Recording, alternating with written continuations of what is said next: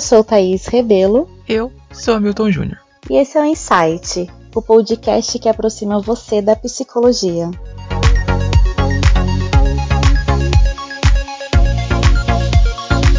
Inteligência emocional. Você já ouviu falar sobre esse conceito?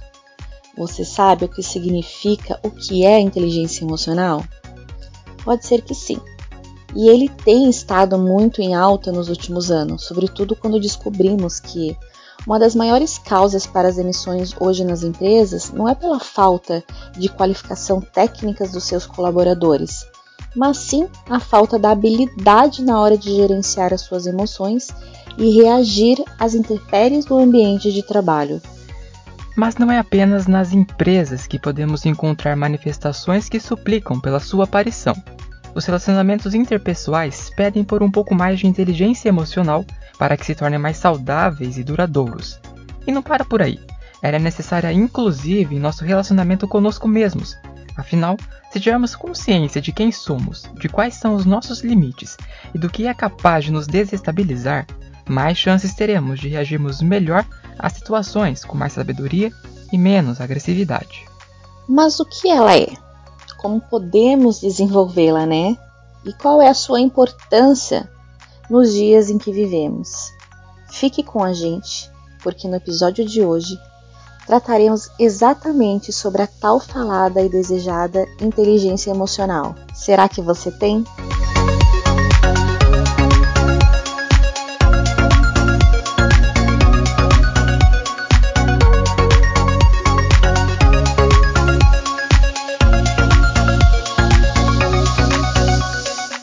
Nós estamos aqui com a nossa convidada, com a psicóloga Camila Conceição.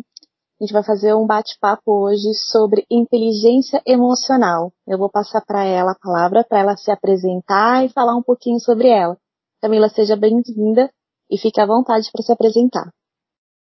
Olá, bom dia. Muito obrigada pelo convite. Estou né? muito feliz em contribuir com esse podcast, com esse projeto que conversa com o meu propósito, né, que é democratizar a informação. Meu nome é Camila, sou psicóloga clínica e social.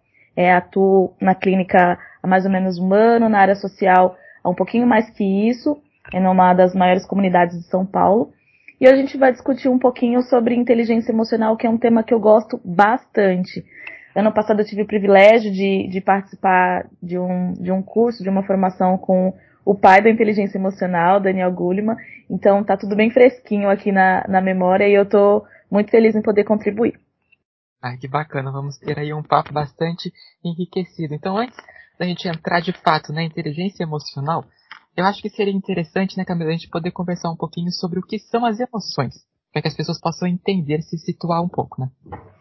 Legal, essa pergunta, assim, é, ela é mais que necessária, porque a gente pergunta hoje para qualquer pessoa, o que, que você acha que é uma emoção? Então a pessoa descreve, ah, é amar, é ficar emocionada a ver um filme, é o choro, né? Então as pessoas não, não entendem o verdadeiro conceito disso.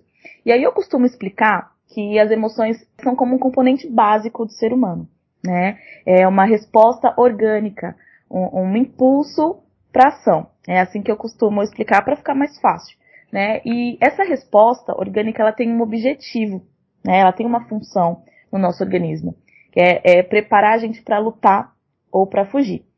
Então, assim, pensando na complexidade do, do, do, corpo humano, né, que a gente tem vários sistemas, sistema cardiovascular, respiratório, é, no nosso sistema nervoso central, parte que fica responsável pelo nosso cérebro, é, a gente tem o sistema límbico. E esse sistema, é, ele tem algumas estruturas, amígdala, hipocampo, né, algumas áreas do cérebro que são responsáveis aí pela, pelas nossas emoções.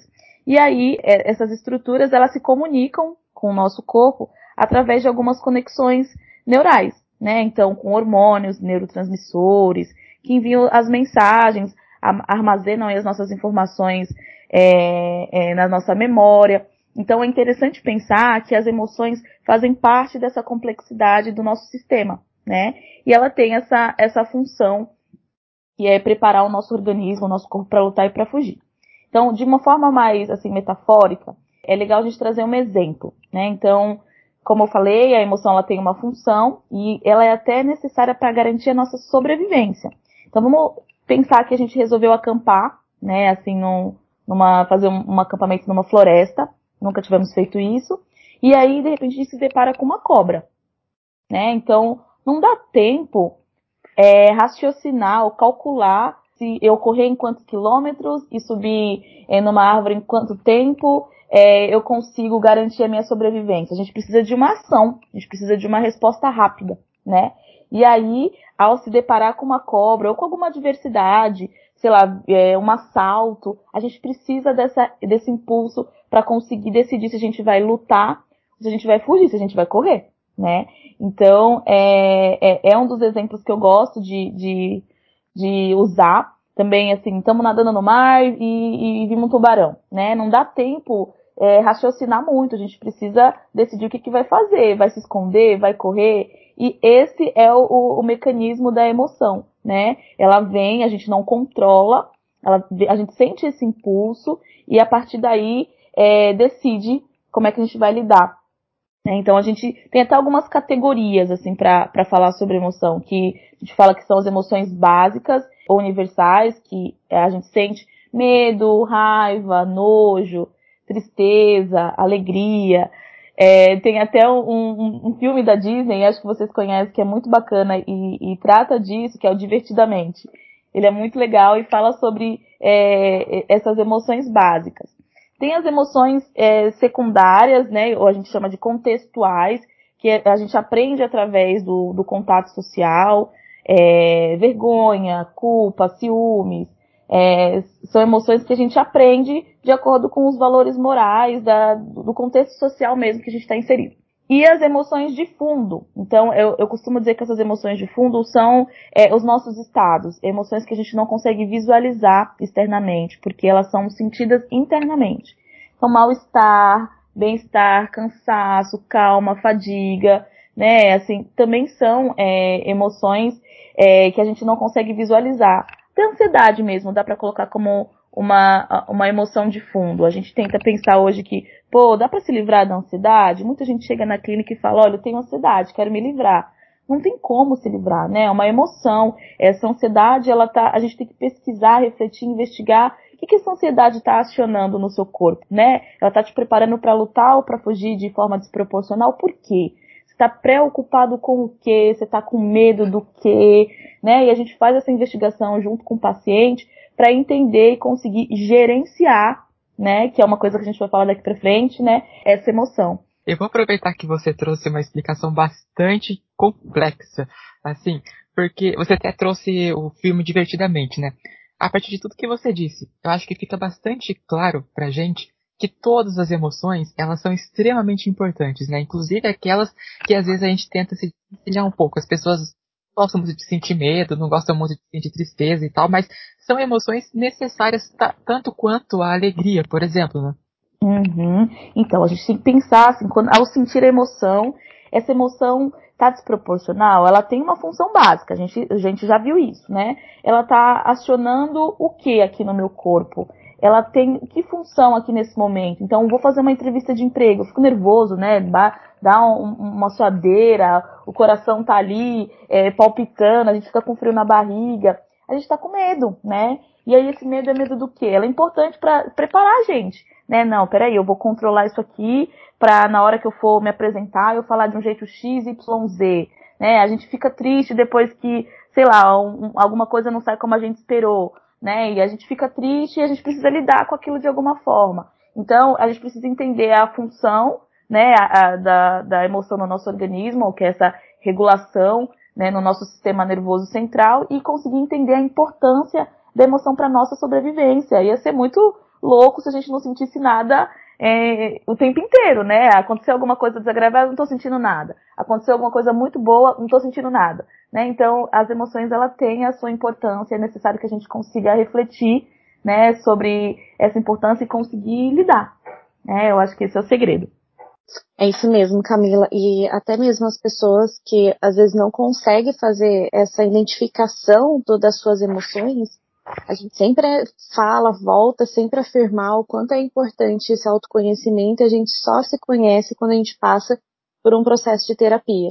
e o quanto é importante para isso, para esse momento mesmo, como você estava falando do emprego. Às vezes a pessoa não sabe nem o que está acontecendo, para ela está super tranquila, né? Ai, gente, mas está tudo bem, eu só estou indo fazer uma entrevista de emprego. Mas existem aquelas emoções que estão ali e ela nem sabe de repente o que foi e por que que está surgindo, né? Exatamente. Então, para a gente conseguir reconhecer as emoções, além desse processo de autoconhecimento, a gente precisa fazer alguns questionamentos, sabe?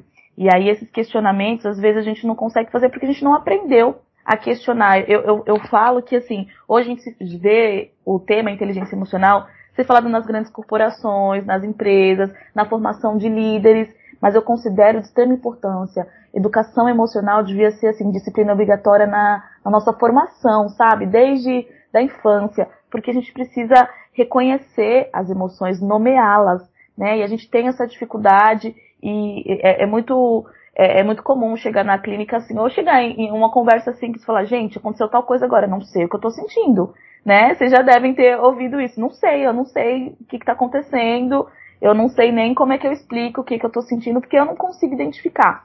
Né? Então, assim, é a, a, falta do autoconhecimento, mas também a falta de um questionamento, né? Assim, o que, que eu tô sentindo agora? Deixa eu parar e pensar que sintomas, que reações eu tive, é, e pode ser uma derivação do quê. Então, é, é, bem legal a gente conseguir fazer isso como uma prática diária, um exercício, né, assim, de autoconhecimento mesmo. É, é agora uma necessidade vital. A Thaís trouxe um exemplo muito legal sobre a questão da entrevista de emprego.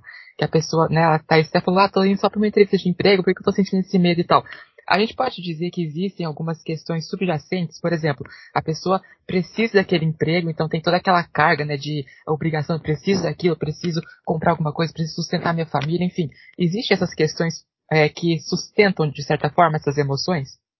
Sim, então, é, tem a pressão psicológica que a gente fala que tem a ver com é, essas cobranças sociais, sabe? Então, às vezes, sei lá, eu me lembro da minha primeira entrevista de emprego, eu fui super tranquila, porque, sei lá, eu achei que eu ia conversar com alguém me apresentar, não tinha experiência para falar, não tinha, é, era menor aprendiz na época, não tinha pré-requisito, mas a maioria das pessoas hoje, quando são convocadas para uma entrevista, elas sabem do que, que elas vão ter que falar, né, se tem perfil ou não para aquilo, e fica com aquele nervosismo com medo de desagradar, ou com medo de não ser, de não corresponder à expectativa do outro, então já tem uma pressão característica da, do entrevistador em cima daquela pessoa em relação a vou te dar ou não oportunidade. Então a gente fica nervoso mesmo, né? E com medo de falar alguma coisa errada ou falar demais e aí não ser tão interessante. Então tem a ver também com comportamento social, né? Assim, o Daniel Goleman ele fala, agora ele está desenvolvendo uma outra teoria e pesquisa sobre inteligência social. A gente precisa dessa inteligência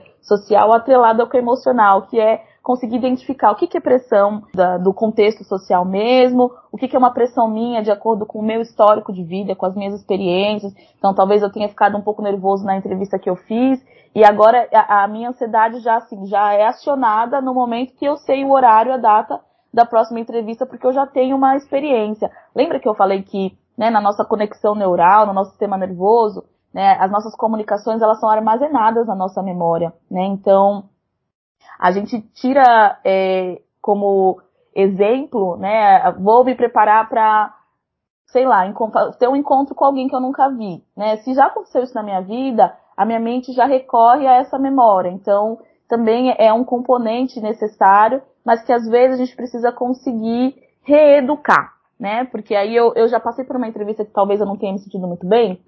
Então, na próxima, isso já vai ser um gatilho, sabe? Então, eu vou ficar nervoso de novo né? Então a gente precisa reeducar e identificar o que é pressão social, né? Ou que é uma pressão que eu mesma me coloquei de acordo com as minhas experiências anteriores. Isso mesmo. Eu adoro o Daniel, eu sempre vejo os vídeos dele, assim, não tive a oportunidade de conhecê-lo, mas assim, adoro os vídeos. e fora que ele tem uma maneira muito didática, divertida de, de ensinar, de passar também, né, Camila? Eu sou super fã. Eu também, adorei, assim, a formação foi uma formação online, até de uma faculdade bem conceituada, mas eu, eu fiquei me sentindo tão privilegiada, sabe? Em ver ali o pai da teoria falando sobre as pesquisas que ele fez. Ele também tem uma maneira assim didática de explicar é, os mecanismos do cérebro, né? Ele fala sobre a amígdala de um jeito que eu fico, meu Deus, né? Como é que eu vou explicar a importância da amígdala, da insula para as pessoas? Mas através desses exemplos a gente consegue é, trazer isso para nossa linguagem assim e conseguir uma fácil compreensão.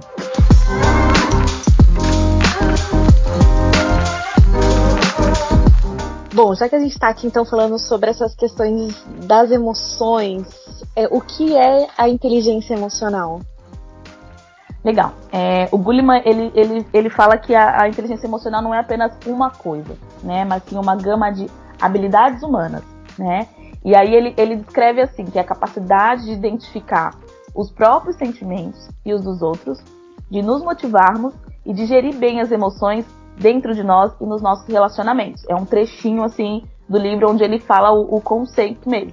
Então, é, através desse livro, né, quem, quem tiver a oportunidade de ler ou de pesquisar, a gente pode ver que ele dividiu né, o conceito de inteligência emocional em alguns pilares. Né? Então, é, essas habilidades, elas, elas podem ser desenvolvidas, é, é, muito legal a gente pensar nisso, porque é, depende muito da, da, dessa complexidade do ser humano, do contexto social, né? Eu costumo dizer, a gente aprende isso na faculdade, que o ser humano ele é biopsicossocial. Então tem a parte biológica, a parte psicológica e a parte social que tem a ver com cultura, né? Então ele, ele fez a pesquisa dele é, pensando nisso, nessa complexidade, e ele conseguiu trazer, a descrever a teoria em cinco pilares. Quais que são esses pilares, né? O primeiro pilar é autoconsciência ou autopercepção, né? Que é, é, é saber identificar o que eu estou sentindo, nomear mesmo, né? Peraí, eu tô com medo, não, eu tô nervosa, me deu tremedeira, me deu fio na barriga, eu tô é, é conseguir identificar e dar nome, né? Então, é, ele chama de autoconsciência ou autopercepção. Aí o segundo pilar é autorregulação, que é a capacidade de controlar esse impulso. Então, se a gente voltar lá no que a gente falou sobre o que é emoção, a gente sabe que é uma resposta, né? E é um impulso para ação. A gente consegue controlar a emoção? Não, a emoção ela vem, mas a gente pode controlar o impulso, né? É, conseguir dar aquela resfriada, né? Conseguir, peraí, eu não vou eu não vou discutir agora porque eu tô nervoso, sabe? É, isso ele chamou, o Gulliman chamou de autorregulação, que é essa capacidade de você controlar o impulso, de gerenciar mesmo, que é como ele, ele dá nome para a inteligência emocional, é, é, o gerenciamento, né? O outro pilar, o terceiro pilar é a automotivação, que é saber se mover em direção aos teus objetivos, é conseguir controlar a procrastinação, é conseguir é, pensar que, oh, peraí, eu tenho o objetivo de esse ano comprar um carro, então eu vou me movimentar para isso. Né, eu vou acordar todo dia, vou pesquisar, eu vou trabalhar mais um pouquinho, eu vou atrás de uma renda extra. Também é uma característica da inteligência emocional, né, de conseguir visualizar o que você quer e se motivar em direção a isso. Tem outro pilar que ele, que, que ele, que ele descreve, que é a empatia.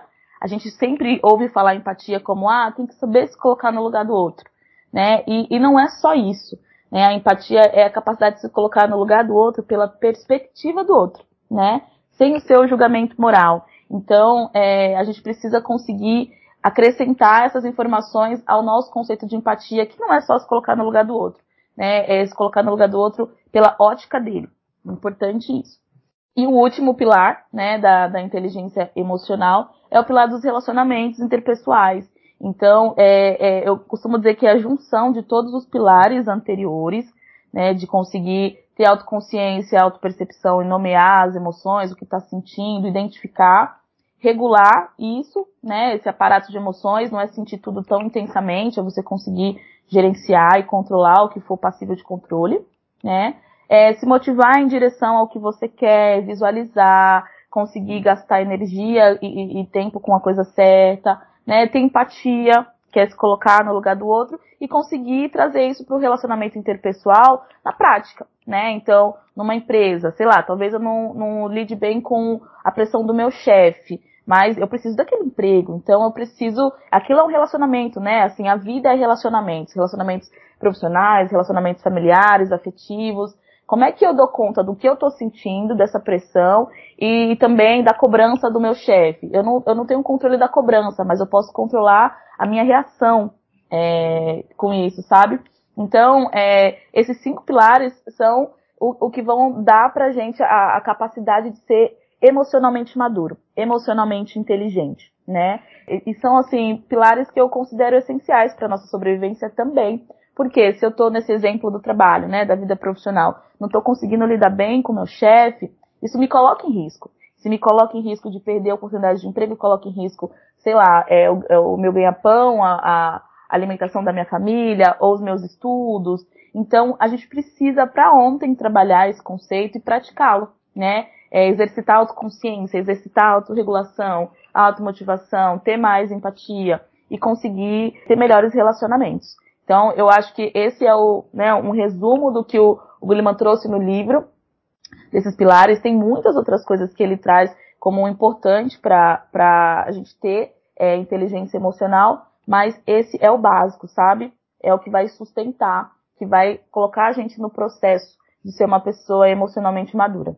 Sim, porque a gente percebe o quanto hoje, principalmente dentro de empresas, fala sobre essa questão da inteligência emocional. E muitas pessoas ainda às vezes ficam na, na dúvida ainda do que é. Até mesmo às vezes a empresa ela coloca essa questão da inteligência emocional, mas de repente não desenvolve realmente, né?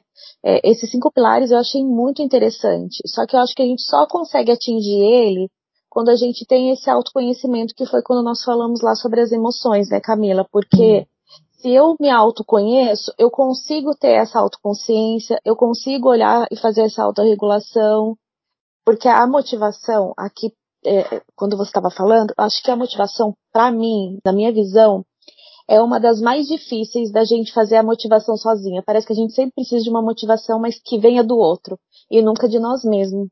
E quando a gente para para olhar para essa automotivação, que é a gente se mover na direção dos nossos objetivos sem depender de ninguém, acaba sendo um pouco mais difícil, não é? É verdade, a gente vê muito nos perfis hoje do Instagram, nas pessoas que estão também é, falando sobre psicologia, explicarem como que, que acontece a procrastinação, né? Então, é, é, essa coisa da automotivação, às vezes a gente tem uma cobrança interna, sabe? E aí não consegue, tem medo de, é perfeccionista, ou tem medo do resultado que aquilo vai gerar, então a gente prefere, ah, eu não vou fazer isso agora, eu sei que eu tenho que entregar o trabalho amanhã, mas quando for às 11 eu faço sabe? Então, assim, é, é uma falta de inteligência emocional, a gente pode considerar, porque você não consegue entender a importância da sua entrega ou a importância do que você tem que resolver e a gente fica deixando para depois, né? Então, assim, é, é, a gente precisa conseguir exercitar essa automotivação, mas eu concordo que é muito difícil, porque a gente espera mesmo um empurrãozinho, né? A gente espera que alguém venha e te cobre, né? A gente espere que, não, peraí, mas e aí, você já fez? E aí, cadê o relatório, né, no trabalho? Cadê é, a reunião é daqui a pouco? Você já terminou? E a gente está sempre protelando. Por quê? Porque a gente não consegue se motivar, né? Então, é um exercício e, e, e assim, é habilidade. Então, a habilidade a gente precisa que aquilo se torne um hábito, né? E é um exercício diário. Sim, até quando você falou no comecinho sobre a questão da, das emoções e que você utilizou dizendo que nas escolas isso poderia ter, ser acessível desde que nós fôssemos introduzidos mesmo na vida escolar, né? Eu acho que isso é muito importante, porque quando a gente trabalha isso desde pequeno, eu vejo hoje pela experiência que eu tenho com a minha filha, que desde quando ela entrou no infantil 1, ela sempre teve a escola da inteligência. Então ela sempre trabalhou isso. E eu vejo hoje nela tudo que eu não aprendi, que eu venho aprendendo hoje, é construindo hoje. Eu falo, gente, como é muito mais fácil na infância isso, né? A gente percebe nas crianças a maneira como eles são e a maneira como nós fomos criados dentro das escolas mesmo de não ter essa essa questão de falar sobre as nossas emoções ou de conhecer quais são essas nossas emoções e aí a gente não conseguir pontuar e aí a gente chega nessa vida mais adulta com muitas dúvidas, muitos medos, receios, eu acho que isso acaba, de certa forma, é, sendo bom por um lado e ruim pelo outro, porque a gente não se autoconhece. E aí esse autoconhecimento tardio, às vezes as pessoas elas têm medo de se autoconhecer. Não é? Ou eu tô, eu tô errada? Eu costumo dizer que o autoconhecimento é um processo sem fim. Mas você tem que se colocar no caminho, né? Porque é só a partir dele que você consegue é, tomar algumas decisões. É, senão a gente se sente perdido ou vive no piloto automático, sabe? E é muito interessante essa coisa da, da formação, da, da educação emocional quanto formação desde a nossa infância, porque é, se a gente for refletir e pensar como é que a gente foi criado, a nossa criação foi de alguma forma repressora, entende? Assim, é, engole o choro, né? Tá chorando por quê? Você não apanhou? É aquela coisa de quando você chegar na casa de pessoa, fulano de tal, você senta e fica quieto. Então, assim, é, não foi uma coisa proposital, mas os nossos pais, né, a nossa família, ou quem participou da nossa criação, de alguma forma reprimiu as nossas emoções. Né, assim, não, não gosto de comer. No, no, filme Divertidamente tem uma, uma cena que a, a, a mocinha vai ter que comer um brócolis e ela não gosta do, do, do sabor, não gosta da textura. E aí, se a gente for pensar em alguma coisa que a gente não gostava na nossa infância, o que, que, que, que geralmente a família faz? Vai comer tudo tem que comer, tem que engolir. Não vai levantar da mesa enquanto não, não comer tudo, sabe? Então, de alguma forma, a, a nossa criação foi para foi repressora, reprimiu as nossas emoções, é, não nos, nos, explicou o que, que era aquilo, por que, que eu estou sentindo esse desconforto, né? Então a gente teve que meio que engolir o choro mesmo, e isso traz para a nossa vida adulta essa dificuldade né, de, de conseguir se posicionar às vezes, de conseguir reconhecer o que eu tô com medo e não, mas sentir medo, por que eu tô com medo? Não, tenho que ir com medo, né? E é normal, a gente precisa exercitar esse acolhimento, né? Além de reconhecer, a gente precisa acolher quando a gente tá com medo, quando a gente tá com nojo, quando a gente tá com raiva. Todas essas emoções, elas têm as suas funções. Quando eu tô ansioso, eu preciso, eu quero me livrar da ansiedade. Como é que eu me livro? Não dá para se livrar, a gente tem que ter algumas estratégias para lidar com essas emoções. Né? E é muito legal que hoje nas escolas esse assunto esteja sendo introduzido, né? Eu tenho filho também, na escola do meu filho às vezes ele trazia uns livrinhos, acho que sexta-feira era o dia da leitura, de empréstimo de livro. E às vezes ele trazia uns livrinhos que tinha como como assunto medo, a raiva, e, e era assim no tom de tá tudo bem, né? É, o, o medo faz parte de você, sem medo você não não, não consegue, talvez, se preparar para alguma coisa. Tem o medo do escuro, né? A criança a gente vê muito isso, né? Eu tenho medo de ficar no escuro. Mas, se a gente não tiver medo de ficar no escuro, diante de alguma adversidade, se aparece algum bichinho, alguma coisa, como é que ele se protege? Né? Então, é, é interessante que as crianças hoje em dia estejam tendo acesso a um privilégio, né? Porque devia ter sido é, uma, uma, uma disciplina mesmo básica, obrigatória na nossa formação.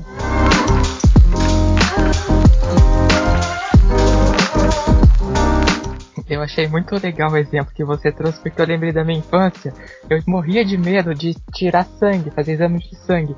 E eu lembro que a minha mãe, ela, tomara que ela não esteja escutando, né? Mas a minha mãe, ela me colocava na cadeira, ela meio que me amarrava no corpo dela, sabe? Pra eu poder pra a enfermeira poder tirar o sangue, porque eu não deixava, eu morria de medo daquilo. Então, aproveitando isso que você tá falando sobre a questão das crianças e tal, como é que a gente pode ajudar elas a desenvolverem essa inteligência emocional e como é, mostrar que essas situações que muitas das vezes são vistas como ameaçadoras, né? Por exemplo, tomar uma vacina, às vezes você tomava a injeção, né? A pessoa, a criança tem medo, não quer tomar a injeção, não quer tomar o remédio, enfim. Ou então não quer comer a comida tudo, naquele momento ela não quer, mas talvez no outro momento ela fosse querer, enfim. Então como que a gente pode lidar com as crianças e também com os adolescentes nesse sentido da inteligência emocional? Bom, eu acho que é, é promovendo acolhimento, né? É, a gente precisa entender que é natural, essas emoções elas vão se repetir no decorrer da vida. Então é sentar, é teu filho, é teu sobrinho.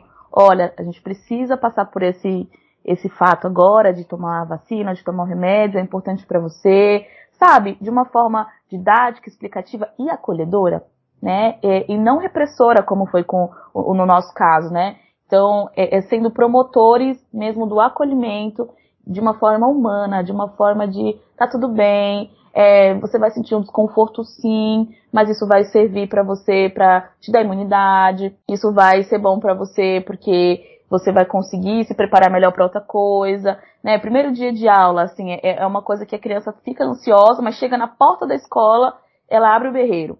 Não, tá tudo bem, você é uma coisa nova para você, sabe? Você conseguir olhar nos olhinhos daquela criança ou daquele adolescente e falar, tá tudo bem, né? É, é, na fase da adolescência é, se torna um pouco mais complexo porque tá tudo muito intenso. Então aquele adolescente mais rebelde que, sei lá, ouviu alguma coisa desagradável, sofreu bullying na escola e vem cheio de raiva, se tranca no quarto, bate a porta.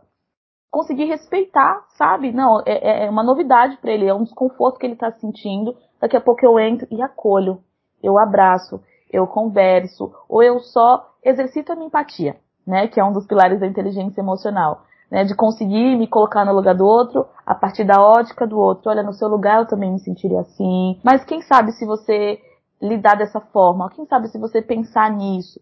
E é, é a, a forma que a gente tem hoje para conseguir trazer, é, naturalizar as emoções e não fazer que as pessoas tenham é, tanta preocupação em ter medo, em ter ansiedade, em ficar triste.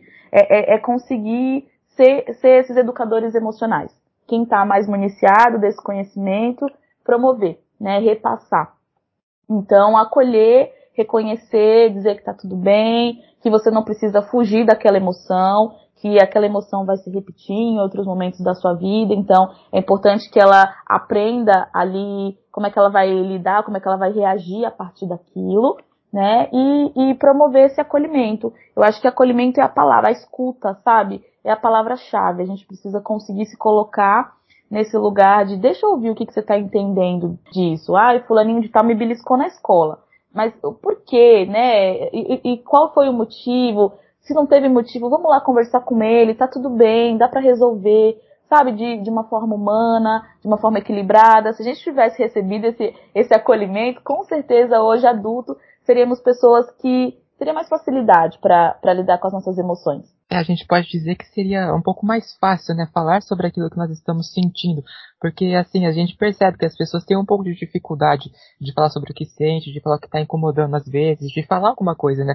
Então acho que tendo essa base, sabendo que falar das emoções não é algo proibido ou algo visto como feio, sei lá, isso ajuda para que lá na frente aquela, aquele adulto, né, que um dia foi criança, um dia foi adolescente, ele tenha um pouco mais de contato com o que sente e consiga manifestar isso externamente de uma maneira um pouco mais assertiva, né? Exatamente. E assim, como eu falei anteriormente, né, dessas memórias que a gente tem, desse armazenamento, que a gente tem em relação às nossas experiências. É, é por isso que a gente precisa se colocar no, no caminho do autoconhecimento, que é um exercício que não, um processo que não vai ter fim. Né? A gente precisa, é, peraí, eu não sei agora por que, que eu estou sentindo isso com tanta intensidade. Aí eu acesso lá a minha caixinha de memórias, vejo que no passado eu lidei sentir aquilo com tanta intensidade.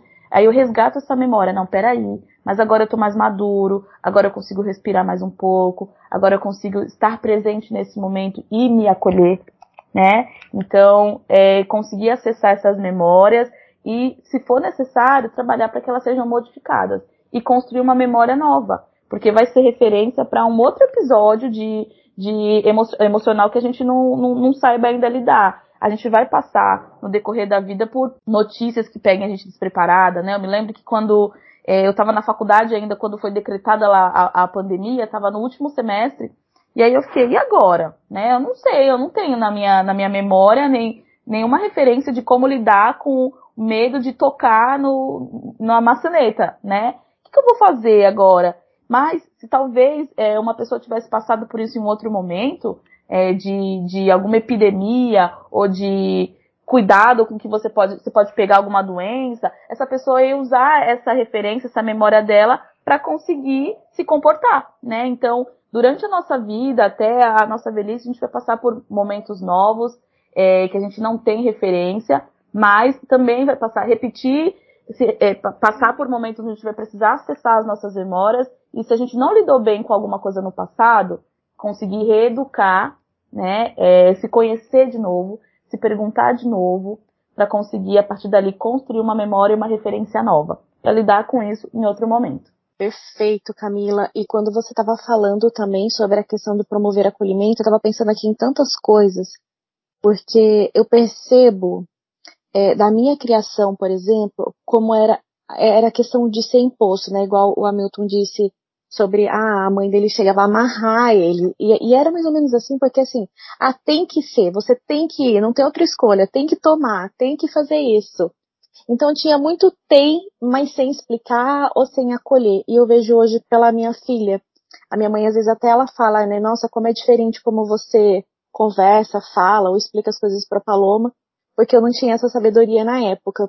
Porque hoje eu tudo converso com ela, então se assim, eu não tenho problema com ela para tirar sangue. Claro que, né, tem que ter muita conversa, explicar o porquê. E aí chegar lá, eu acolho, eu falo para ela que vai ser no tempo dela e que tá tudo bem. Para tomar remédio também eu não tenho problema, mas eu vejo o que é isso, sabe? É sempre eu explico para ela o porquê que aquilo tá acontecendo. Eu nunca cheguei a impor para ela. Você vai tomar remédio porque está doente, pronto, ponto final.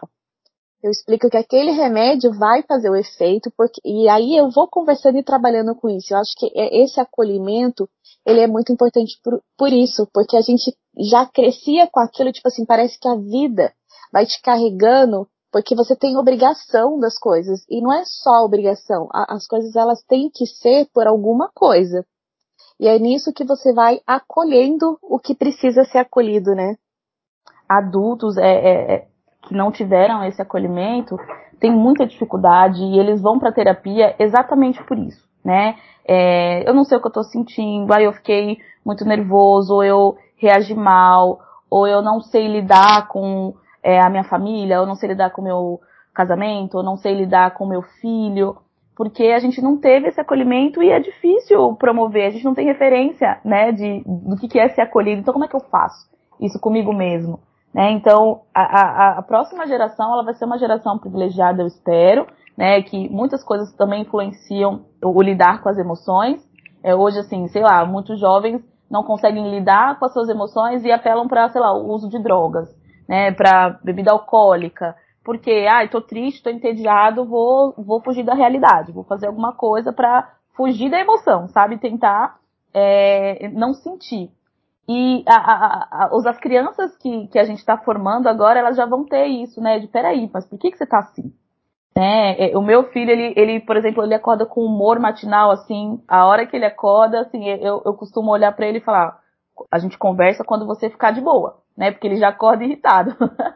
mas se fosse no nosso tempo, o nosso, nosso pai, nossa mãe já teria, cara, nervoso por que, criança? Não apanhou ainda, sabe? Essa coisa do, por que, que você tá assim? Para de frescura.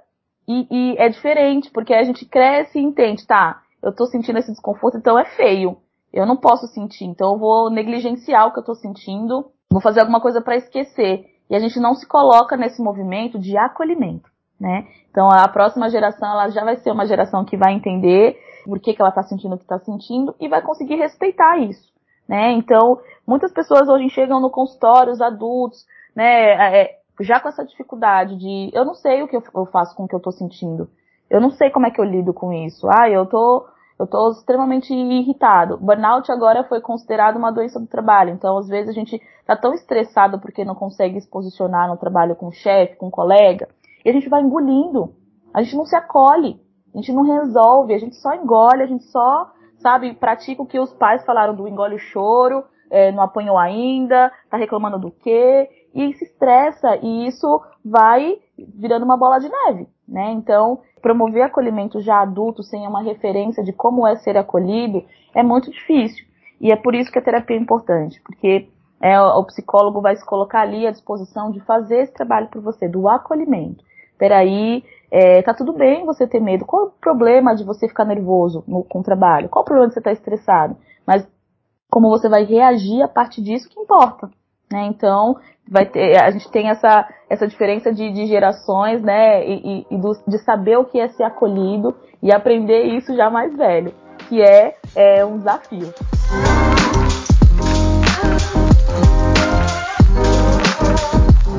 Camila, nós sabemos que as emoções, conforme nós vamos é, crescendo, né, tornando uma pessoinha ali, a, a, as emoções nós vamos sentindo. Claro que às vezes nem sempre a gente vai conseguir nomear, principalmente quando a gente é bebezinho, Aí, né, vai chegando uma certa idade, lá de dois, três anos, parece que isso vai aguçando mais essas emoções e as crianças elas vão começando a sentir, perceber isso. Como é com a inteligência emocional? Nós nascemos com ela ou nós desenvolvemos?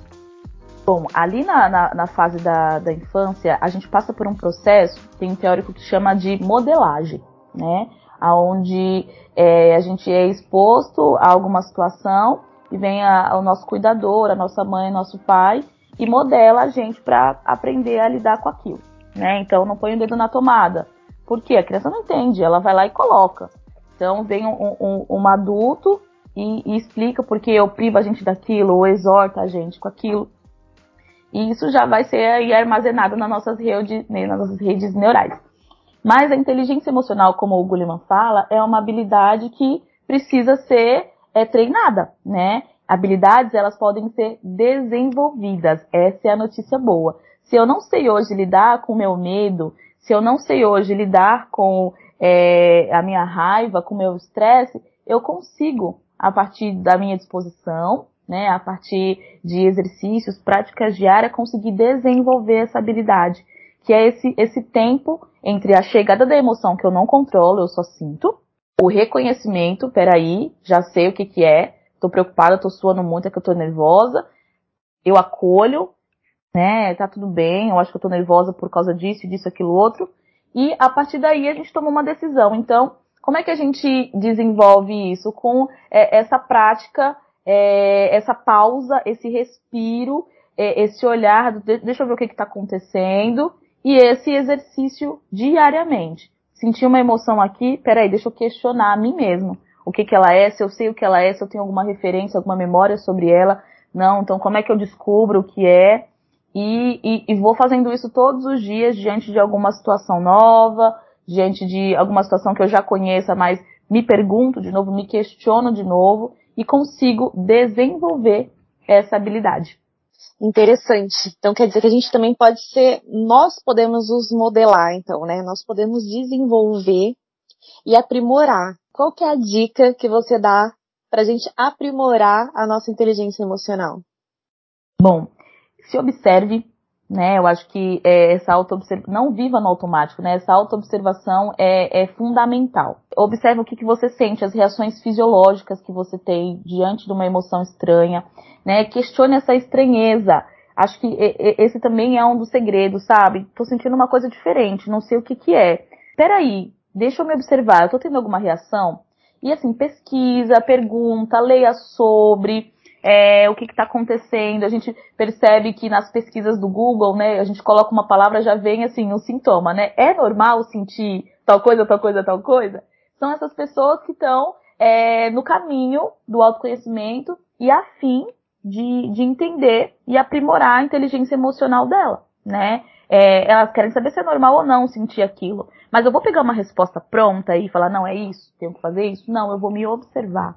Eu vou me questionar para saber se isso faz sentido ou não para mim. Eu vou olhar a minha volta, saber se isso já aconteceu com pessoas próximas, eu vou perguntar, eu vou para terapia, né, para conseguir lidar com isso. É você se colocar no caminho, né? Então a gente tem vários caminhos para seguir, só que é, é, é, tão é tão dolorido às vezes o processo de autoconhecimento que a gente prefere viver no automático. Ah, não, deve ser qualquer coisa. Ah, não, eu vou, eu tomo um remédio e passo eu falo muito pro, pro, pro, pros meus pacientes, assim, nas primeiras sessões, às vezes eles já vêm com o encaminhamento do psiquiatra, né? E não tem problema nenhum. Acho que a terapia atrelada com a, a medicação tem muita chance de ter sucesso e, e, trazer a melhoria. Mas por que que eles vão logo no médico, né? Vão logo no, na medicação antes de, de ir para terapia? A grande maioria faz isso, não todos, mas uma, uma boa parcela faz porque a gente é imediatista, a gente quer resolver o sintoma. Então,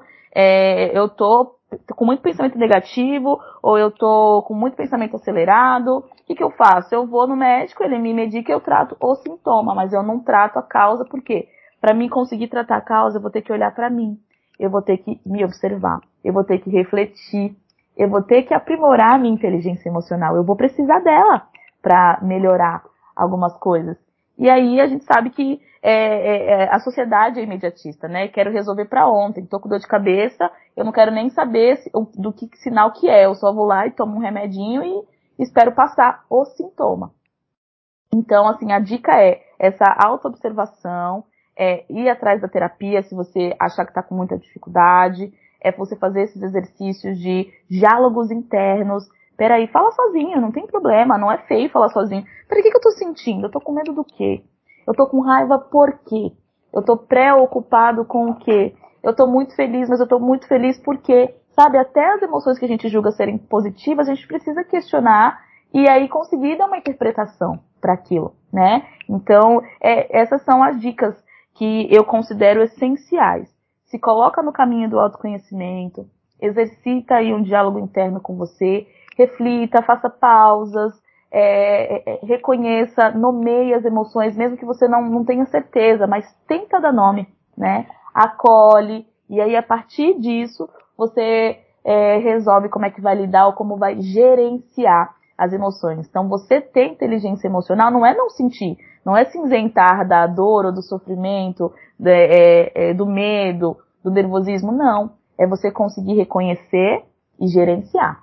Peraí, eu vou dar para aquilo a intensidade que aquilo tem que ter. Eu não vou deixar que aquilo é, me atinja de forma desproporcional. Eu não controlo a emoção, de novo, mas eu posso controlar a minha reação, eu posso controlar o impulso, eu posso decidir como é que eu vou lidar com aquilo.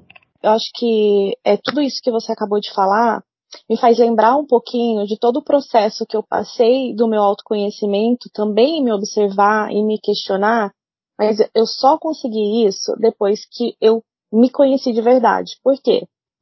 É, hoje eu tô com 38 anos e terminando a minha faculdade de psicologia, mas antes eu trabalhava em uma área totalmente diferente, eu era da área de exatas, trabalhava com administrativo, financeiro. De certa forma, aquilo sempre me provocou algo, mas eu nunca sabia o que era. Como eu lidava com pessoas também, então para mim não era necessidade de uma mudança, talvez profissional.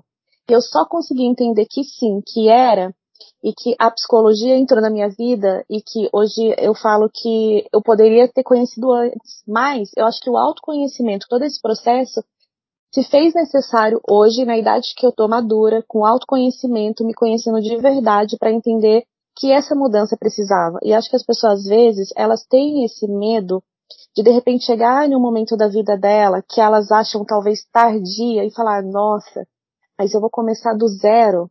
Gente, não tem problema nenhum começar do zero, independente da idade que você tem, que você observar e olhar, se questionar e falar, isso está errado. Até que foi tudo bom, foi tudo importante, porque me trouxe até onde eu quero chegar daqui para frente. Então, todo aquele caminhar não foi, ai, desnecessário, mas ele valeu a pena para esse autoconhecimento, para você se questionar, se observar e saber até onde você quer ir, porque hoje eu quero um novo lugar eu quero um novo caminhar, quero uma nova profissão. E eu estou batalhando aqui para isso. Então acho que isso é muito importante, né, Camila, gente, essa questão que você falou do observar e questionar, nossa, agora sim, ó, sabe quando dá aquele tantantã na cabeça aqui? eu falo, isso que aconteceu foi nesse meu processo de autoconhecimento, porque foi quando eu me permiti a fazer isso comigo.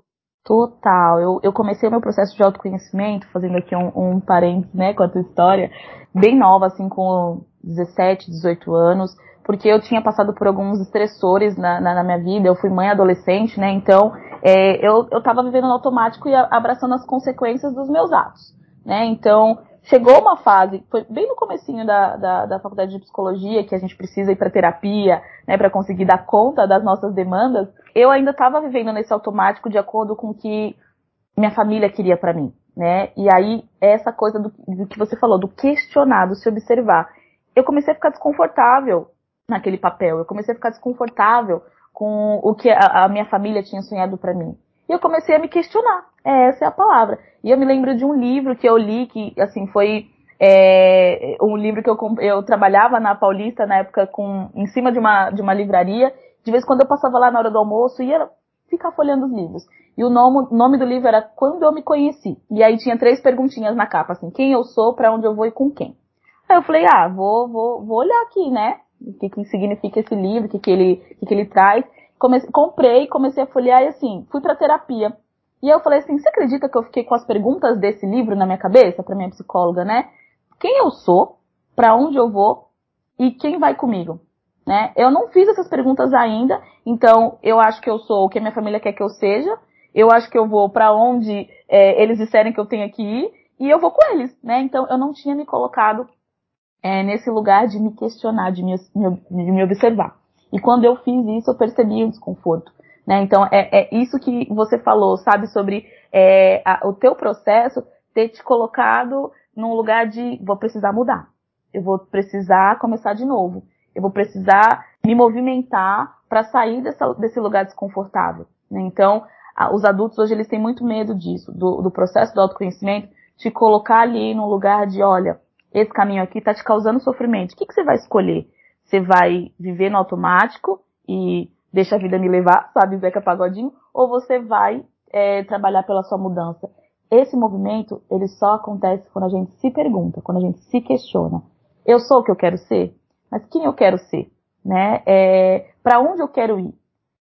Quem vai comigo? Quem são as pessoas que eu quero que me acompanhem? O que, que faz sentido para mim nesse momento? e pensar que daqui a 5, 10 anos, talvez você tenha que repetir esse processo, porque o que você vai estar vivendo pode ser que não faça mais sentido para você. Né? Então, pensar que toda a nossa história de vida é, vai levar a gente para um lugar de tá bom aí onde você tá? Você tá confortável aí? Ou se você tá desconfortável, olha só, o desconforto é sinal de que você já não cabe mais naquele lugar. Então, você vai ter que exercitar o autoconhecimento, ter inteligência emocional para gerenciar essa mudança, essas emoções que vão, vão vir junto, né, com o processo e se movimentar para chegar onde você quer chegar, para você conseguir ser a pessoa que você gostaria de ser. É isso mesmo, tem até uma frase que eu acho que é até irônica às vezes, que fala, né, se você não sabe para onde você quer ir, qualquer caminho serve, né? Tá Total. tanto faz. Uhum, é isso mesmo.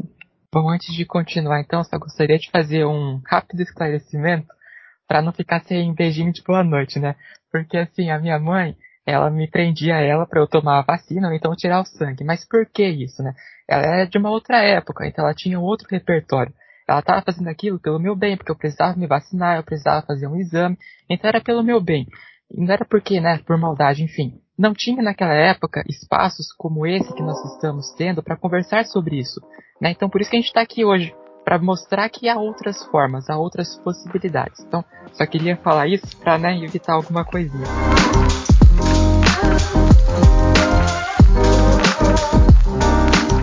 Que é a importância, Camila, do conceito da inteligência emocional nos dias de hoje, na sociedade na qual nós vivemos? Bom, sem inteligência emocional, a gente sabe que é difícil viver, porque tudo se torna muito, mas muito intenso. No trabalho a gente pode ter problema com liderança, como a gente falou, né, ou com a própria produtividade, execução do trabalho. É, nos estudos a gente pode procrastinar, no relacionamento a gente pode ter dificuldade de, de comunicação. Então, assim, sem inteligência emocional, a gente fica perdido, né? Igual segue em tiroteio, não sei para onde eu vou, não sei o que, que eu faço, como é que eu lido. Então a importância de, desse conceito é, é, é conseguir trazer ele para prática, sabe? Peraí, com inteligência emocional eu consigo resolver os meus conflitos internos e talvez os meus conflitos externos. Eu consigo me colocar presente ali no meu trabalho e me posicionar em relação a alguma coisa. Eu consigo entender a importância de me preparar para uma prova ou de entregar o trabalho antes, né, e conseguir ter mais flexibilidade. No meu relacionamento com inteligência emocional, eu consigo perceber o que está desconfortável, eu consigo ver o que está gerando desconforto no outro e chamar para uma conversa, né? Com inteligência emocional, entendendo a importância desse conceito, eu consigo ter uma vida mais leve, eu consigo autopromover saúde mental. Né? Eu costumo dizer para meus pacientes que é muito importante quando você vai para terapia e quando você está se sentindo um pouquinho melhor, você continue nela. Mas às vezes a gente está, sei lá, eu tô num momento que eu tô tranquilo agora, eu acho que eu não preciso, não tenho mais umas demandas urgentes, eu posso suspender, eu posso ter alta, né? Ou então até o próprio psicólogo, dependendo da abordagem dele, fala, você tá bem agora, experimenta tocar a sua vida, ser seu, entre aspas, né, próprio psicólogo. Como é que eu consigo isso? A partir da inteligência emocional. Eu consigo autopromover a minha saúde mental, eu consigo me questionar, eu consigo refletir, eu consigo resolver né? Eu não preciso do empurrãozinho do outro, eu não fico dependente do remédio, da terapia, porque eu sei gerenciar as minhas emoções, eu consigo é, é, me comportar de uma maneira que seja mais leve, que não seja tudo tão intenso, sabe? Então é muito importante a gente, além de entender o conceito do que, que é emoção, qual é a função dela, né? Por que, que é importante eu reconhecer, nomear, é, é, eu conseguir praticar, que é esse gerenciamento.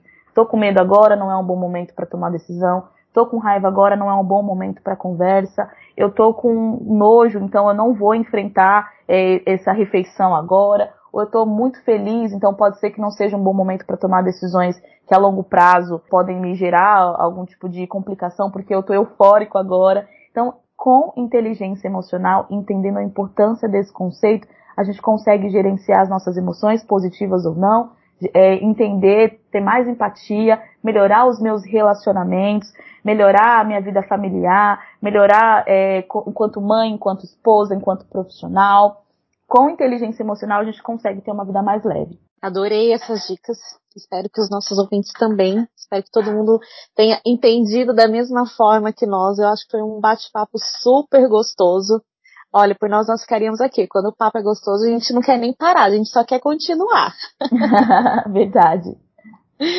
É, eu vou deixar então agora um espaço aqui aberto para você, Camila, para você deixar uma mensagem final, fazer indicação também de livro, filme, enfim, o que você quiser. Legal. Bom, é, a gente citou o filme Divertidamente aqui. Quem não teve a oportunidade de ver, veja porque super vale a pena. A gente consegue entender, visualizar como é que funciona né, o nosso sistema nervoso central como um, um, um sistema onde as emoções estão ali participando das decisões, dos comportamentos. É muito legal. Tem um livro que se chama Agilidade Emocional, né, que também traz de forma didática, levinha, como é que a gente consegue lidar e gerenciar essas emoções e, e até tomar melhores decisões a partir da, da, inteligência emocional de forma mais ágil, né? Pesquisem, gente, sobre a teoria das inteligências múltiplas, né? Nos Estados Unidos, tudo que você vai fazer, assim, sobre entrevista de emprego, sobre vida profissional, sobre é, entrar em faculdades, eles, eles fazem teste de QI, né? O coeficiente de inteligência porque eles entendem que aquilo ali te deixa numa categoria melhor, superior ou inferior. E foi a partir dessa, desse conceito de inteligências múltiplas que o Gulliman começou a pesquisar sobre a importância da inteligência emocional. Né? Então, pesquisem sobre isso, tem muito vídeo, tem muito conteúdo na internet. O próprio livro do Gulliman, né, sobre inteligência emocional. É, hoje na internet tem oficina das emoções, né, tem a própria terapia, a gente entende que a importância da terapia é, é, na sua vida, é, se é uma, uma coisa necessária, se você está protelando esse autoconhecimento, por que eu estou protelando isso, por que eu não quero me conhecer, ou por que do jeito que tá, tá bom, sabe? Esse lugar de conformismo é um lugar que deixa a gente acomodado e deixa a gente sem é, melhorias. A gente falou sobre a importância de ter inteligência emocional porque a gente consegue ser um profissional melhor, uma, um filho melhor, uma mãe melhor, né, um irmão melhor, a gente consegue melhorar.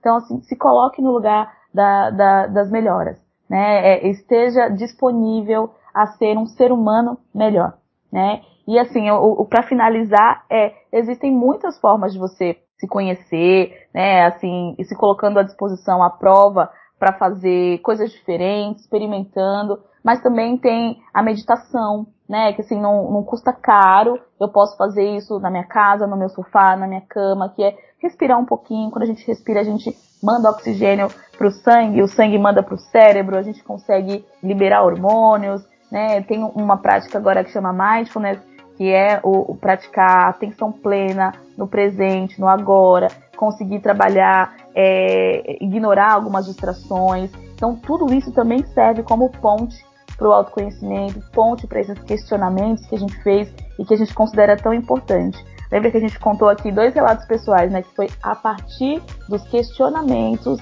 né? Do desconforto, do, do porquê, quem eu sou, para onde eu vou, que a gente conseguiu trabalhar algumas mudanças, né? Que a gente conseguiu se movimentar em direção aos nossos objetivos. E tudo isso acontece a partir do questionamento. Então, assim, são outras dicas, né? Dicas bônus de, de como você eh, exercitar a inteligência emocional. Talvez, para quem gostar, meditar, respirar um pouquinho, observar os pensamentos. A escrita pode ser terapêutica também, então estou com dificuldade para é, saber quem eu sou. Me perguntei agora, quem eu sou? Então vai lá, pega um papel, escreve sua, seus pontos fortes, o que você considera pontos fracos. Ah, não sei. Pergunta para alguém, né? O que, que, você acha que eu sou? Qual que é o meu ponto forte? Você acha que eu sou como? Eu me comunico bem? Ah, eu tenho dificuldade para isso, né? E aí você começa a refletir e questionar, e isso é um exercício também desse que a gente falou de como é que a gente aprimora a inteligência emocional. Então, são dicas bônus para quem quiser se colocar nesse movimento, né, de, de entender melhor a si mesmo, entender melhor o outro e trabalhar para essa melhoria quanto ser humano e autopromoção de saúde mental. São ótimas e excelentes dicas aí da Camila, hein? Fiquem atentos e aproveitem. E olha, essa questão da meditação, Existem tantos vídeos hoje é, tão fáceis para quem quer praticar, porque às vezes as pessoas falam, ah, mas como eu vou fazer isso, né? Tem gente que já consegue fazer só pelo som, né, da natureza, o barulhinho da água, mas tem gente não. Eu, por exemplo, só consigo fazer meditação se for uma meditação guiada. Então, para quem não conhece, é, tem curiosidade, né, entra lá, coloca meditação guiada. E aí isso vai trabalhando, ele vai te ajudando na sua respiração, a controlar o pensamento, não deixar aí o pensamento ir enquanto você está ali meditando, né? E, e, acho que isso é muito importante. E foram ótimas dicas. Muito obrigada. Camila, Mas... muito obrigada. Foi um bate-papo delicioso. E que possamos ter outros assim, tantos como esse. E a gente fica aqui à sua disposição, porque você precisar também. E muito obrigada. Eu que agradeço. Né? Agora eu, tô, eu sou a louca do podcast, mas não conheci o trabalho de vocês. Vou parar um pouquinho para ouvir os outros episódios. Muito obrigada pelo convite. É, é um tema assim necessário, muito importante, né, para pro, os jovens de hoje, para as pessoas que querem se colocar nesse movimento. E eu estou muito feliz de ter contribuído de alguma forma para isso, viu? Muito obrigada de coração.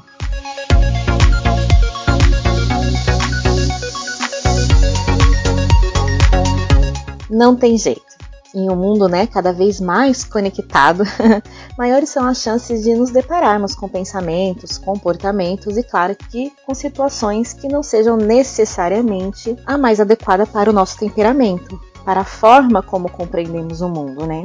E é aí então que surge essa necessidade de termos um autoconhecimento suficiente, o bastante para que possamos reconhecer o que é do outro e o que é nosso. E também é fato que na vida as coisas nem sempre saem como nós gostaríamos que saíssem.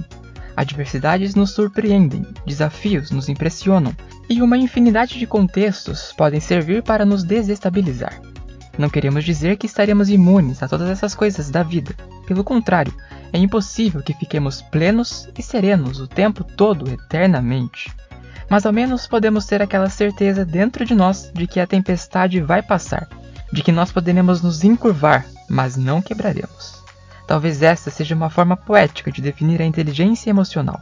Ela nos ajuda a adentrar o furacão, sentir as suas dores, mas sair pelo outro lado ainda melhores de quando entramos, com lições aprendidas e olhares apurados para o que é viver.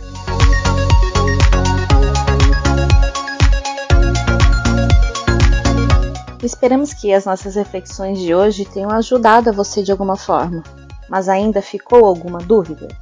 Não tem problema. Visite-nos arroba Insight Psicologia. Lá no nosso Instagram teremos um grande prazer em ajudar na sua caminhada rumo à inteligência emocional. Fique bem e até o próximo encontro.